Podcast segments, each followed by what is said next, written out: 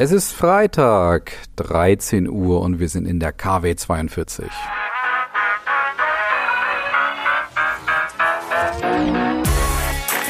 Brand Trust Talks Weekly, der inspirierendste Wochenrückblick aus Markenperspektive.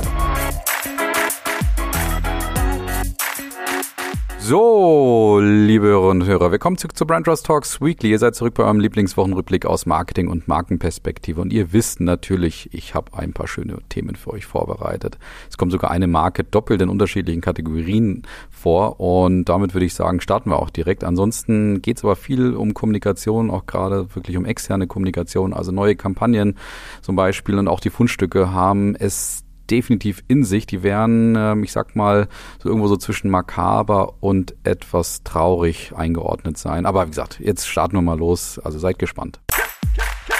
Die Überraschung der Woche. Ja, und die Überraschung ist, Netflix geht sozusagen vom Bildschirm in die Realität, kann man sagen. Und zwar werden sie anscheinend Netflix Stores 2025 entstehen lassen. Und jetzt ist natürlich das Spannende, was heißt jetzt ein Netflix-Store? Kann man da jetzt Videos ausleihen oder, oder DVDs oder, keine Ahnung, Blu-rays etc.? Nein, es geht vielmehr darum, dass eigentlich eine Art Treffpunkt geschaffen wird, wo Fans die Möglichkeit haben, mal in diese ganzen ja, Welten, die Netflix natürlich immer aufspannt mit den ganzen Serien und Filmen etc., die sie natürlich dann darstellen, dass man da praktisch eintauchen kann. Du kannst Kleidung kaufen dort, du kannst vielleicht auch mal irgendwas Passendes dazu essen, was so in diese Welt der jeweiligen Serie etc. passt auch. Und du kannst vielleicht auch mal Attraktionen wie zum Beispiel Beispiel Squid Game, Hindernisparcours oder ähnliches auch erleben. Das heißt also, dieses Netflix-Haus kann man so sehen als eine Art Mischung aus Einzelhandel, Gastronomie, Live-Erlebnis und so weiter und kann schon ein bisschen gesehen werden wie so eine Art Pop-Up-Store und mit dem haben sie nämlich bisher schon mal experimentiert, aber eben aus einem Pop-Up-Store wird jetzt anscheinend wirklich ein bleibender Store, der dann auch nachhaltig dort noch bewirtschaftet wird. Und wichtig ist dabei noch einzuordnen, es geht jetzt nicht darum, das hatte ich aber auch nicht erwartet, dass man irgendwie versucht, dort nochmal eine zusätzliche Einnahmequelle aufzubauen. Das heißt, es wird wahrscheinlich nicht so in dem Rahmen wie zum Beispiel ein Disney-Park sein. Disney ist ja sozusagen von der anderen Seite gekommen, hat erstmal die Disney-Parks und ist jetzt in das Netflix-Geschäft eingestiegen. Aber bei Netflix wird es nicht darum gehen, wirklich da substanzielle Einnahmen zu generieren, sondern vielmehr nochmal so die Möglichkeit zu haben, sich mit den Serien und Filmen auch stärker auseinanderzusetzen. Das heißt, es geht hier eher um das Thema Umwenkrentabilität, also irgendwie einen Bass zu kreieren, irgendwie auch eine Verbindung zu den Filmen und natürlich auch zur Marke Netflix aufzubauen und dann weniger darum, dass man jetzt wirklich versucht, hier irgendwie eine Art neues Geschäftsmodell aufzustellen. Und ich ordne das Ganze erstmal grundsätzlich als mutigen Schritt ein, weil Netflix ja schon jetzt gerade die letzten Monate oder vielleicht sogar Jahre auch ein bisschen kritischer gesehen wird. Aber da kommen wir gleich noch dazu, dass die vielleicht da auch einen spannenden Schritt gerade gemacht haben. Deswegen finde ich es trotzdem mutigen Schritt, sich jetzt so als Digitalanbieter auch in die echte Welt nochmal stärker hineinzutrauen. Und es gibt natürlich auch einen deutlichen Nährboden dafür, weil dieser ganze Fankult, der zu den Serien gehört, der kann natürlich dort jetzt auch ausgelebt werden in diesen Stores. Und dann kann ich mir schon vorstellen, dass diese Stores zu echten Anlaufstellen werden können, wo man dann nochmal eine andere Art der Bewerbung für die Serien dann auch sehen kann. Deswegen glaube ich, dass auch der Werbewert dieser Stores auch nochmal sehr hoch einzuschätzen ist. Von daher spannender, mutiger Schritt, der aus meiner Sicht, was die Gesamtmarke Netflix angeht, definitiv auch seine Erfolge verzeichnen wird. Und wir wechseln hier rüber. Die Zahlen der Woche. Und da bleiben wir bei Netflix, weil die Börse hat gejubelt. Netflix hat auch gejubelt, weil nämlich die Netflix-Aktie gerade nochmal 9% nach oben ging. Und dafür gab es einen sehr klaren Grund. Und zwar hat jetzt gerade Netflix in dem dritten Quartal diesen Jahres überraschend viele neue Kundinnen und Kunden dazu gewonnen. Und das muss wohl ganz eindeutig daran liegen, dass diese Taktik von Netflix aufgeht, jetzt über Zusatzgebühren und Sperren konsequent gegen das Thema Schwarz sehen oder auch gegen diese Trittbrettfahrer, die ja dann sich ein Abo über mehrere sozusagen Wohnhäuser dann auch teilen, dagegen stärker vorzugehen. Und das ist überraschend erfolgreich. Und das hatte man nicht zwangsläufig so erwartet. Da gab es ja vorher auch so ein paar Einordnungen. Naja, mal gucken, wie stark die Marke jetzt wirklich auch ist und wie viele dann vielleicht bei diesen Momenten dann auch dann zustimmen werden oder sich einfach vielleicht sogar davon lösen. Und bei Netflix ist das eben nicht der Fall gewesen. Man hatte jetzt nämlich knapp neun Millionen neue Kundinnen oder zusätzliche Kundinnen und Kunden gewonnen. Das heißt, man liegt jetzt bei knapp 247 Millionen zahlenden Kunden. Und selber hatte Netflix übrigens nur mit sechs Millionen Kundinnen und Kunden gerechnet. Also in dem Zuge da deutlicher Zuwachs nochmal. Und auch der Umsatz ist dadurch nochmal gestiegen. Im Vergleich zum Vorjahresquartal waren es knapp acht Prozent mehr. Und auch der Gewinn ist nochmal gestiegen im Vergleich zum Vorjahr.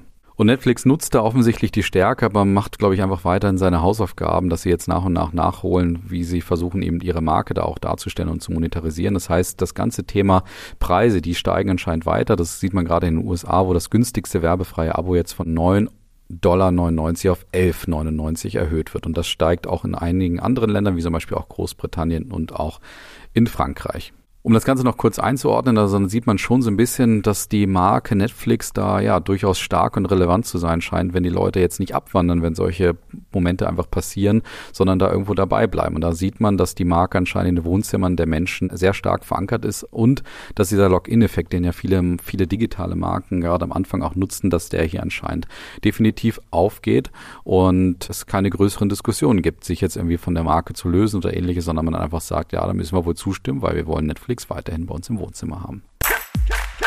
Und noch eine weitere Zahl, oder ich sag mal ein bisschen mehr aus der Zahlenwelt habe ich auch dabei. Das versuche ich jetzt mal kurz zu halten, weil nämlich schon interessant ist, dass jetzt im September die Brutto-Werbespendings gerade mal über die drei Milliarden Euro Grenze in Deutschland gestiegen sind ist nämlich so, dass knapp 3,2 Milliarden Euro die Unternehmen in Deutschland im September 23 brutto in Werbung investiert haben. Und das sind die aktuellsten Zahlen von Nielsen, die dann schon sehr interessant sind auf jeden Fall, dass ganz, ganz viele Gründe dahinter auch liegen oder ganz unterschiedliche, sage ich mal, Segmente dann auch unterschiedlich dort einzahlen auf dieses Thema der Werbespendings gerade. Ein Beispiel ist zum Beispiel, dass das Thema Kino durchaus ein Verlierer gerade im September ist, nachdem man natürlich im Juli durch Barbenheimer, also durch Oppenheimer und Barbie da einen ganz großen Run hatte, ist es jetzt gerade so, dass Kino jetzt gerade nicht so das gewinnbringende Segment ist, was die Investitionen der Werbebranche angeht. Aber vor allen Dingen das Thema TV geht jetzt anscheinend wieder sehr stark nach oben. Das heißt also, die Marken investieren jetzt wieder viel stärker in das Thema TV. Interessant ist in dem Zuge übrigens auch noch, dass aber auch Presse ein kleiner Gewinner ist, was die Werbespendings gerade auch angeht. Und das ist insofern natürlich überraschend, wo man ja immer darüber diskutiert, ja, wie relevant ist dieses Thema Presse, Zeitungen etc. gerade eigentlich wirklich. Und dort wird übrigens geschätzt, dass gerade durch dieses Zurückziehen vieler Handelsketten aus der Prospektwerbung, dass dann Zeitungen davon profitieren würden, weil anscheinend einfach die Marken jetzt ihre Spendings anders allokieren würden und zum Beispiel dann eher auf Zeitungen jetzt inzwischen auch gehen. Die Außenwerbung ist nach wie vor übrigens das Lieblingsbaby, was das Thema Werbespendings angeht. Also da hat man in diesem Jahr praktisch nur Zahlen nach oben auch wahrgenommen. Beim Radio ist es ein bisschen unterschiedlich. Da gab es ein paar Monate, die nicht ganz so eindeutig waren. Aber auch dort ist die Bilanz grundsätzlich positiv. Also was können wir hier feststellen? Es geht, was die Werbespendings geht, ganz nach oben gerade. Also die drei Milliarden Euro Grenze wurde in Deutschland hier auf jeden Fall überschritten. Und dafür gibt es vielleicht auch Gründe, die gerade auch in den Themen der Woche liegen. Die Marketing-Themen der Woche. Und da müssen wir auch über einen Gast sprechen, der hier ganz oft dabei ist, der allerdings eine relativ kleine Marke noch ist. Und zwar geht es um die Leipziger Schokomarke Nukau. Die haben ja vor sieben Jahren knapp so ein bisschen sich angeschickt, ja, die Süßwarenindustrie umzukrempeln und sie wirklich nachhaltiger und fairer zu machen und haben dafür immer auch einen rebellischen, sehr provokativen Ansatz gewählt. Und jetzt geht Nukau weiter in die Offensive und traut sich mit ihrer ersten TV-Kampagne an die Bildschirme in den deutschen Haushalten. Und jetzt ist natürlich unheimlich spannend, wie machen Sie das jetzt eigentlich? Also werden Sie da jetzt irgendwie einen langweiligen Spot darstellen und sowas, was man gelernt hat? Nein, natürlich nicht, habe es ja eben schon gesagt. Die sind rebellisch bei Nukao, die sind ein bisschen provokativer, die sind auch anders, ganz eindeutig, als vielleicht so die gelernte Süßwarenindustrie und deswegen ist natürlich der Spot auch etwas anders. Den Spot könnt ihr euch so vorstellen, der startet eigentlich so, wie man es von der typischen Süßwarenindustrie auch erwarten könnte.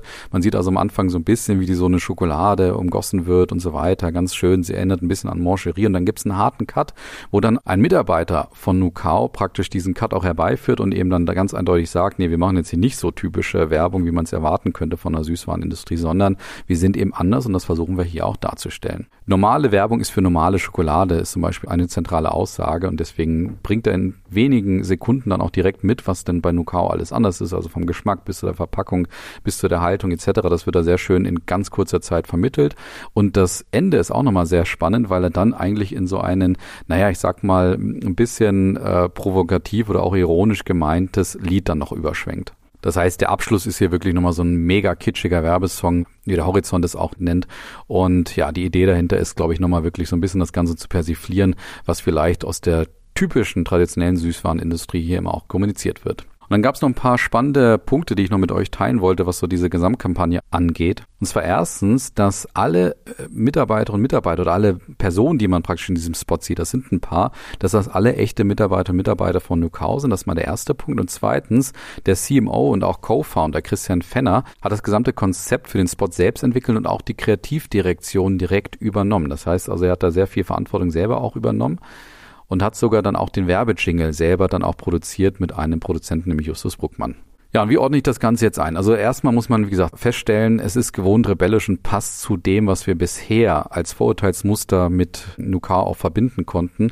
Das heißt also gerade die Fans werden das natürlich wiedererkennen und dort ihre vielleicht auch schon geliebte Marke wiedererkennen.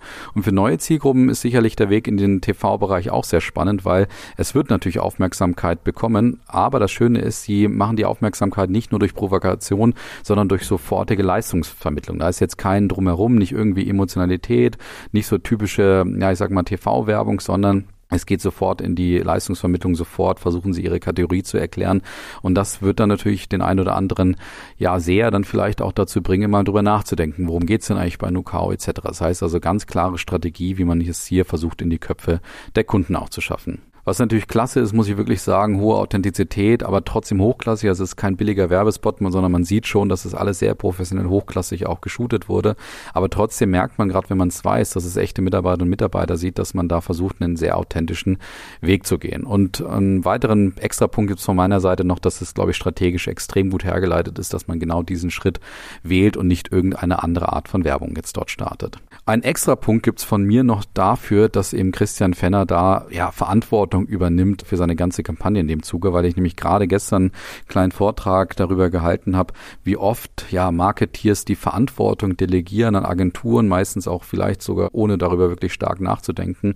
Und das spürt man natürlich bei Nukao jetzt komplett im Gegenteil. Da ist ganz viel Verantwortung vorhanden und ganz viel Lust auch dafür selber auch da tätig zu werden. Und das finde ich ein klasse Schritt von Nukao und auch von Christian Fenner, dass er hier sagt, okay, das Thema Kreativdirektion, das mache ich selber, weil ich dafür auch verantwortlich bin und das lasse ich mir nicht von außen einfach nur liefern. Also da ganz, ganz viele schöne Punkte von Nukao und ich hoffe in dem Sinne, dass jetzt das Ganze auch erfolgreich hier weiter vonstatten geht.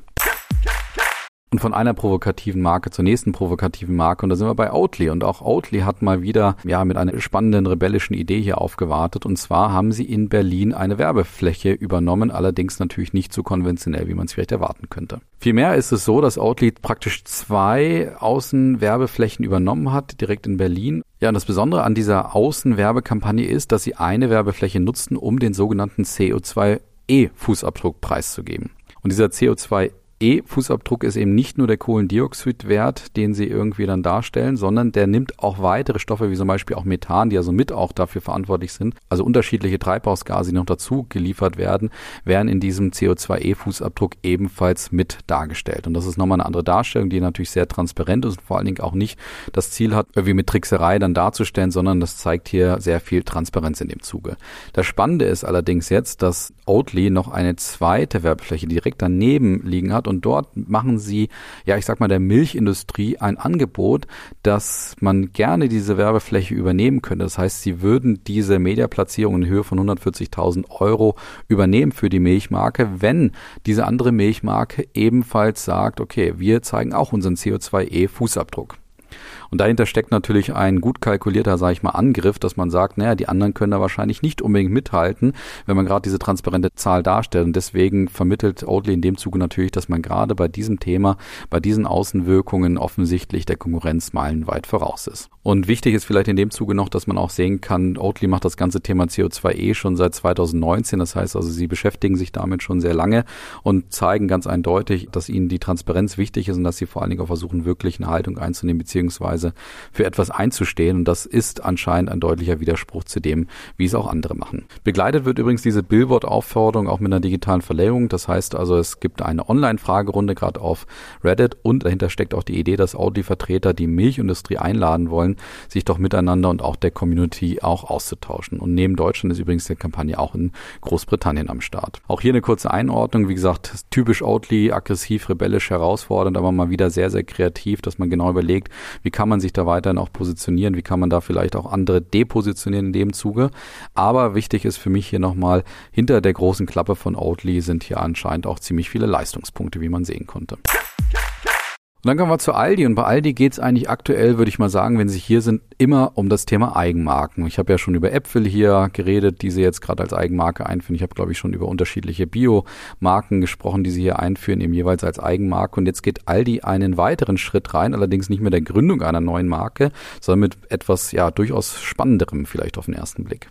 Und zwar macht Aldi weiter mit dem Thema Inhouse-Modekollektion. Das hat man ja vor ein paar Jahren schon mal gesehen, wo man dann vor allem sozusagen Aldi-Fanartikel auch geliefert hat, die auch super reißenden Absatz gefunden haben. Also da waren Leute wirklich bereit, ja, ein Aldi-Pullover und Socken und alles Mögliche auch zu tragen. Lidl hat das ja ähnlich auch gemacht. Jetzt geht aber Aldi einen weiteren Weg und macht Fankleidung oder Modekollektion für die Eigenmarken. Das heißt also wie zum Beispiel River Cola oder auch Muscati oder das Waschmittel Tandil etc. oder auch der Fruchtsaft Rio de Oro. Der wird hier jeweils auch dargestellt mit der Idee, das in einer Kollektion zu überführen. Und das wirkt natürlich auf den ersten Blick völlig Banane, weil man dann schon sagt, also wer möchte denn jetzt vielleicht mit dem River Cola Pullover durch die Gegend laufen? Dahinter steckt aber natürlich eine große Idee und zwar auf der ersten Ebene mal, dass Aldi versucht, ihre Eigenmarken weiter zu stärken und über Verknappung das Ganze dann auch so reizvoll machen möchte, dass vielleicht tatsächlich einige diese Marken dann auch mit sich rumtragen werden. Und das Spannende dabei ist übrigens auch, dass man wirklich Künstlerinnen und Künstler auch dazu aufgerufen hat, ihre persönliche Aldi-Geschichte auch mit der jeweiligen Marke mal zu teilen und dann daraus zum Beispiel eine Art Kollektion auch zu entwickeln. Und da haben einige Künstlerinnen und Künstler auch mitgemacht, die dann auch jeweils einfach zum Beispiel erzählt haben, wie sie früher im Urlaub immer Milchmäuse im Auto gegessen haben. Und genau dieser Künstler hat dann daraus zum Beispiel ein Kollektionsprodukt gemacht, wo es dann um die Milchmäuse geht. Die Milchmäuse sind übrigens die, kann man sagen, Eigenmarke als Äquivalent zu den Schokobons, zu denen wir gleich kommen. Ja, und alle Kleidungsstücke sind ab dem 16. Oktober, das heißt, es läuft jetzt schon vier Tage über zwei unterschiedliche Gewinnspielmechaniken erhältlich. Und das heißt, alle Kunden und Kunden können dann entweder nach dem Kauf von Eigenmarken ihren Kassenbon hochladen und könnten dann eben an diesem Gewinnspiel auch teilnehmen. Das heißt, man kann es gar nicht direkt kaufen, aber man kann versuchen, es zu gewinnen. Das ist natürlich eine wunderbare Möglichkeit, um auch wiederum Kontakte einzusammeln, so ein bisschen auch Bass bei den entsprechenden Zielgruppen auch aufzubauen und vor allen Dingen, wie gesagt, trotzdem über einen ja unkonventionellen, regelbrechenden Weg dann auch die Eigenmarken in die Köpfe der Kunden zu bringen. Und für mich ist das vereinordnungstechnisch so der nächste Schritt in die Eigenmarkenfokussierung, also ein sehr deutlicher und wie gesagt regelbrechender Schritt. Und es ist vielleicht schon auch ein besorgniserregender Schritt, weil natürlich die gestandenen Marken jetzt hier tatsächlich sich so ein bisschen herausgefordert fühlen müssen, wenn Aldi jetzt hier Stück für Stück weiter so stark auf die Fokussierung auf die Eigenmarken eben setzt. Man möchte damit natürlich genau eine jüngere Zielgruppe ansprechen. da muss man, glaube ich, schon aufpassen bei den gestandenen Marken, dass man da den Anschluss nicht verliert, weil ich glaube schon, dass in dem Zuge, wenn du da mal so dich mit River Cola auseinandersetzt, vielleicht auch auf deinem Produkt oder auf einem Pulli oder ähnlichen, dass du vielleicht dann schon Stück für Stück auch mal drüber nachdenkst, naja, kaufe ich vielleicht ein schlechteres Produkt, weil ich würde schon sagen, dass River Cola im Vergleich zu Coca-Cola etwas anders schmeckt, mal gelinde gesagt. Aber vielleicht ist dann die Schwelle, da zu so einem Produkt zu greifen, etwas mal gesunken, als dann vielleicht vielleicht dann ja das Original von Coca-Cola auch zu kaufen. Und ich glaube natürlich dann dahinter liegt natürlich noch die Idee, einen hohen langfristigen Werbewert auch zu schaffen, wenn die Leute dann selber auch mal mit solchen Produkten durch die Gegend laufen. Das ist dann schon etwas Ungewöhnliches und auch aufmerksamkeitserhöhende Idee, da wie gesagt so einen Werbewert auch langfristig zu schaffen. Also spannende Idee von Aldi in dem Zuge und wie gesagt macht deutlich, wie sehr man hier gerade auf Eigenmarken setzt.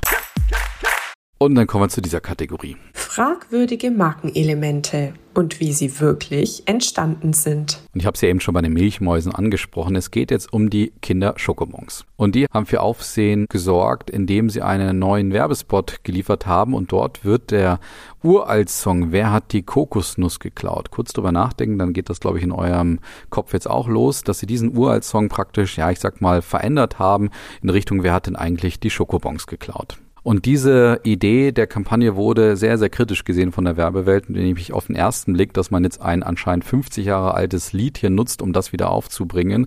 Und da hat dann die Wärme und Verkauf zum Beispiel gefragt, sind Boomer da wirklich die richtige Zielgruppe für das Thema Schokobons? Und ist es da nicht vielleicht schon fast eher die Großelterngeneration? Und der zweite Punkt ist, anscheinend gab es da mal um dieses Lied auch eine gewisse Debatte, weil diese Urwaldmusik irgendwo vielleicht rassistische Stereotype bedienen würde. Anscheinend wurde darüber, wie gesagt, schon diskutiert diskutiert, habe ich nicht so richtig mitbekommen. Aber naja. Ich persönlich habe natürlich auch eine gewisse Meinung zu diesem Werbespot und bin nicht ganz so auf der Seite, dass ich sage, das Problem ist irgendwie diese alte Musik, weil das Alter ist eigentlich relativ. Also bei uns zu Hause, ich habe ja zwei kleine Kinder, da läuft das Thema, wer hat die Kokosnuss geklaut, auch nach wie vor. Also die kennen das Lied und das singt man auch schneller mit. Ich habe auch diese Rassismusdebatte da in Anführungsstrichen auch nie mitbekommen. Das heißt also, das sehe ich gar nicht so kritisch. Für mich ist etwas anders kritisch und zwar, dass dieser gesamte Werbespot unfassbar austauschbar ist und es eine völlige Abkopplung von dem ist, wofür Schokobon vielleicht irgendwann mal stand oder was man irgendwann mal aufgebaut hat. Und da wundere ich mich dann schon, wie stromlinienförmig, unkantig und unspezifisch so ein Spot eigentlich sein kann und dass da irgendjemand bei Kinder bzw. bei Ferrero und bei Schokobon dann aufsteht und sagt, genau das ist der Spot. Also schaut's euch mal an und ihr werdet sehen, ihr merkt euch nichts von diesem Spot, sondern wie gesagt, das ist eigentlich komplett austauschbar oder auch wie gesagt stromlinienförmig ist und dass man damit versucht tatsächlich irgendwie Anteile zu gewinnen. Und da finde ich es dann schon schade, weil ich glaube, Schokobon hat eine bewegte Werbehistorie hinter sich. Die haben ja gerade so in den 90ern immer so eine Mechanik auch mal dargestellt, so eine Nutzungsart versucht zu vermitteln. Also irgendwie mit einem Hubs ist alles drin oder so ähnlich war das, glaube ich. Ne? Und statt sowas, also mal wieder so einen knackigen, lustig gemeinten Reim mal zu machen oder wie gesagt, irgendwie mal vielleicht auch diese Kämpfe zwischen zwei Kindern da darzustellen, die sich ja dann umstritten haben, wer jetzt den Schokobon bekommt. Sowas mal wieder darzustellen, das fände ich viel spannender und das wäre auch ein Stück weit eine Möglichkeit, da auch an die Nostalgie zu erinnern, ohne dass jetzt dieses die Mitte wieder ausgeschlachtet wird. Aber Fakt ist, ich habe den Eindruck, es gibt viele, viele andere Routen, als diesen stromlinienförmigen, austauschbaren Spot dazu generieren. Und deswegen wundere ich mich schon, und da bin ich dann beim Thema Verantwortung, wer erstens diesen Spot durchwinkt und zweitens, wer solch ein Briefing schreibt, dass so ein Spot herauskommt. Also auf jeden Fall ein blamabler Versuch, was aber gar nicht so sehr an der Musik oder vielleicht auch an dieser Rassismusdebatte liegt, sondern vielmehr an der Gesamtkonstruktion des Spots.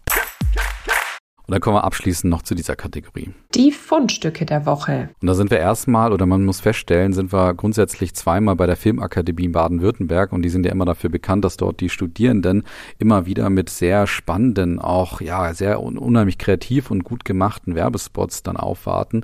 Genau das ist jetzt hier einmal passiert. Und zwar geht es um das Thema Erste-Hilfe-Kurs.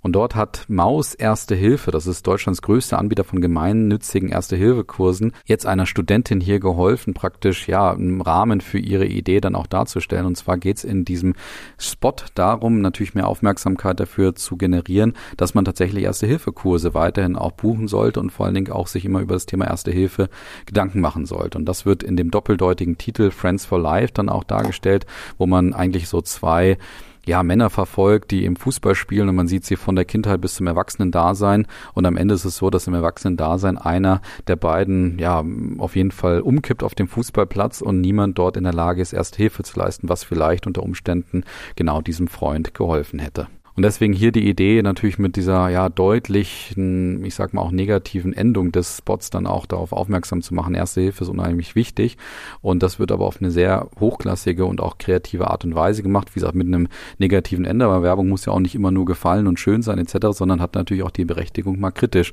auf das eine oder andere auch hinzuweisen. Genau das ist hier passiert.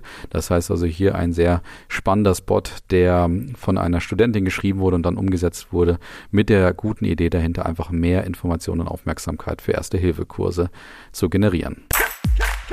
Und beim zweiten Fundstück geht es auch um den Tod, allerdings ja mit einer etwas makabreren Darstellung, aber trotzdem mit einer interessanten Information, möchte ich dazu sagen. Und es kommt ebenfalls von einer Studentin von der renommierten Filmakademie, die ich eben schon zitiert habe.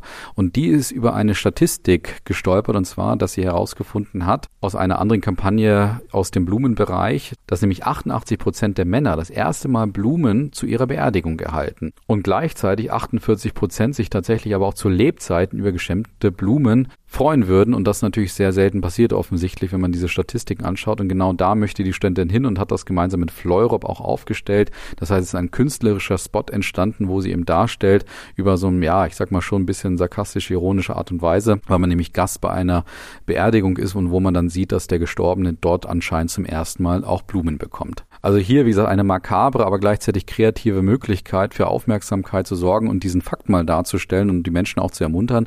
Eigentlich können es auch bei Männern mal Blumen sein. In dem Sinne überlegt doch mal, ob ihr vielleicht einen Mann in eurem Umfeld habt, dem ihr auch mal Blumen schenken wollt, weil dann gehört er nämlich nicht zu den 88 Prozent, die das erste Mal Blumen bekommen, wenn sie dann erst gestorben sind. Also hier bin ich immer großer Fan von diesen Werken der Studierenden und da hat man jetzt mal zwei gesehen, die beide sich mit dem Tod auseinandersetzen aus unterschiedlichen Richtungen. Von von daher das auf jeden Fall zwei spannende Fundstücke. Schaut es euch mal an. Wie gesagt, es ist immer lohnenswert, diese Projekte der Studierenden anzuschauen. Und in dem Sinne entlasse ich euch jetzt in das Wochenende. Ich glaube, viel zu tun für euch, das hier nachzuarbeiten, von Schokobon bis hin zu Blumen verschenken oder vielleicht mal drüber nachzudenken, einen Erste-Hilfe-Kurs nachzuholen. Ich wünsche euch auf jeden Fall ein wunderbares Wochenende, einen guten Start in die nächste Woche. Macht's gut, bis dann, ciao.